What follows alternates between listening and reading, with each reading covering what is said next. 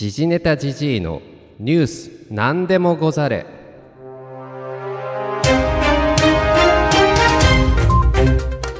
この番組はアマチュアゴシップ記者 DJ 刺激クシスト見せ場ニストの時事ネタじじいが世をにぎわす芸能スポーツニュースを鈍い刃でねじ切る番組です。こんばんは、えー神田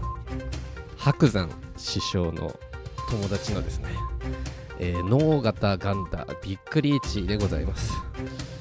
まああの失礼しました。ちょっと神田で何か思いつくないかなと思ったんですけれどもまあちょっとあのまあガンダでございますがちょっと似てるかなと思って。皆さん脳型の皆さん元気ですか？えっ、とまあ脳型ガンダびっくり1ってですね、まあ、よく CM でもやっておりましてまあ今でもやってるんですかね脳型で。どうされてるかどうか。どうでしょうか？教えてください。ぜひメールを送ってください。新潟の皆様。脳型脳型失礼しました。新潟の皆さんもぜひメールを送ってくださいね。メール待ってます。というわけで、えー、時事ネタ G のニュース何でもござれ。今週は、えー先週のトピックを掘り下げる週ということで、えー講談について話します、えー講談ですね。えっとなかなか、えー大手メディアですね。例えば地上波のメディアとか、まあ、ラジオでもそこまで聞く見る機会がない、えー演芸かと思うんですけどもじゃあ講談って何ですかというところを、えー調べました。ということでまず講談の成り立ちといいますか起源というのはもともと戦国時代の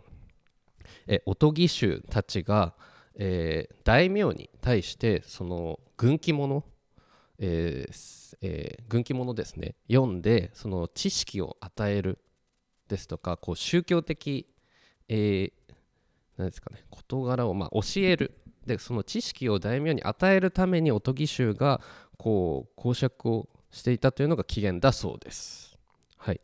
ですのであの講談の、え演目として主要な演目の、えー何ですかねカテゴリーの一つがもう大きく軍記物というものがあります。例えば太閤記ですとか太平記ですとかそれが、えー大きなあカテゴリー、まあ、主要な演目の一つということでこれはもともとの起源からあるものでしでしょうねこれはおそらく。ということでもともと大名にえーおとぎ衆が講釈をしていたところがだんだんと江戸時代にかけて、えーおとぎ衆が大名からこう町へ下ってきて、まあ、職を失ったりしたおとぎ衆が町にでこの講釈をするようになったというところで一般的にも広まったと言われております。はい、で、えーそそれがですねだんだんと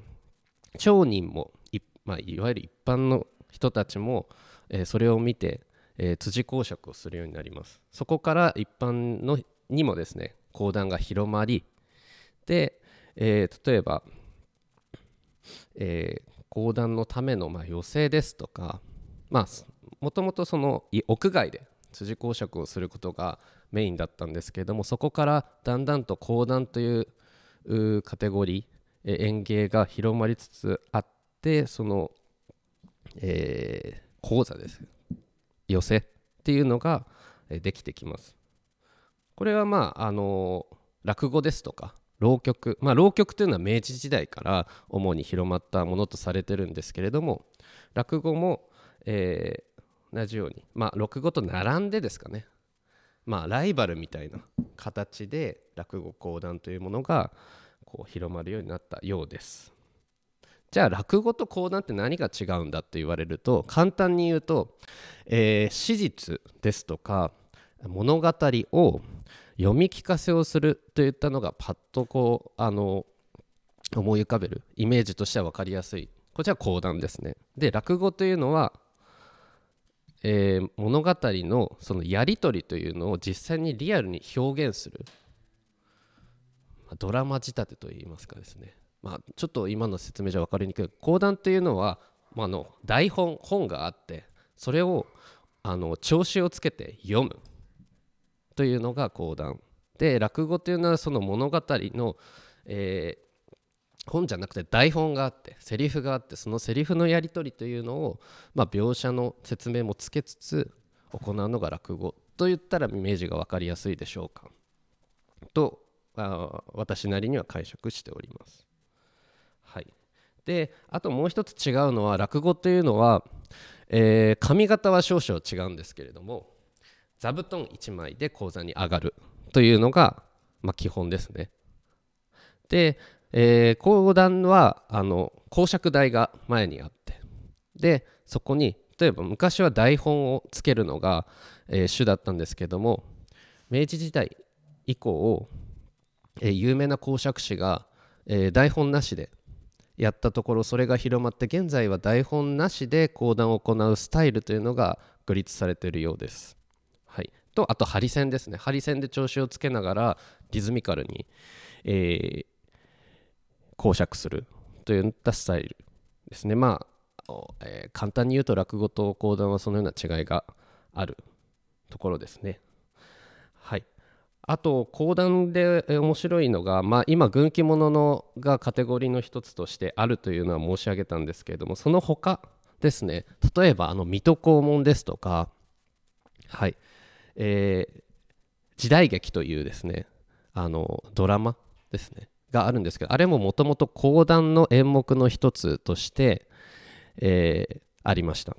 そういったあの時代劇のドラマはもともと講談が起源だっていうものが非常に多いようです。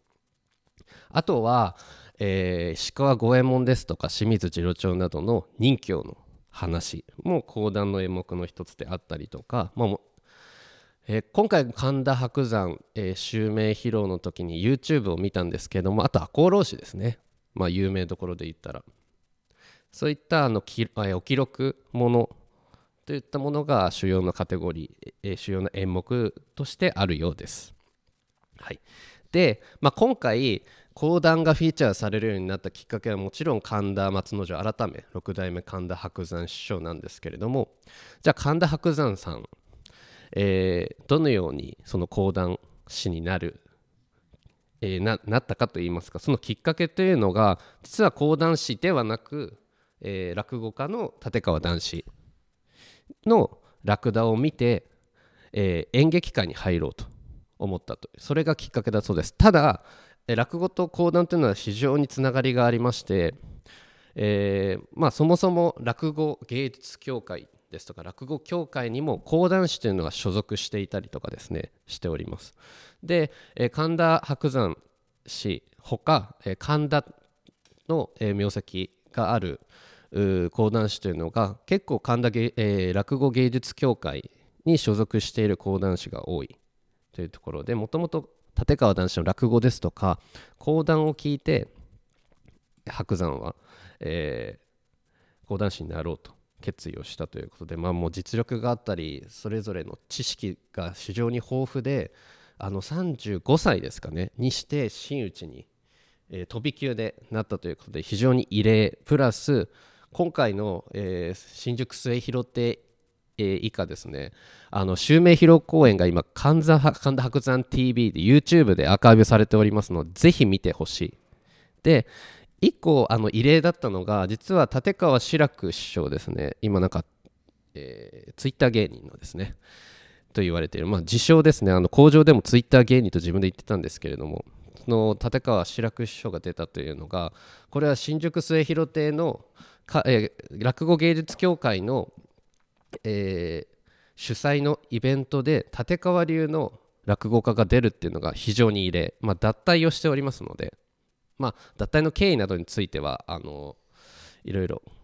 それぞれですね調べていただければすぐ分かることなんですけど非常に異例でした。あと爆笑問題が工場に上がってた。これが非常に面白かったしその爆笑問題の回のその YouTube がですね実はその講談の演目その日の演目はその日に決めていることもあるというのがその流れというのがですねあのとかその講談の演目の決め方ですね他の人とそのジャンルがかぶっちゃいけないとかですねそういったやり取りっていうのが実は記録されていて非常に興味深い回になっております。一番ぜひ見てほしいのが爆笑問題の回ですね。ぜひご覧になられてください。ということでいかがでしたか、えー、今回講談について語りました。ぜひあの寄せでですね見てみたいものでございます。はい。はい。それでは今回ですね10分21秒になりました。えーといつもよりもですね短い、えー、回となりました。ああオーバー。オーバーです。これ本当は10分番組です。あのもう10分番組ですけど30秒オーバーしちゃいました。はい。というわけで、えー、また来週もお楽しみに。ジンタジジでした。あメールあメールアドレス送れないですね。アドレスが分かんないとですね、えー、ggntgg everything.gmail.com でございます。はい、それでは、さよなら。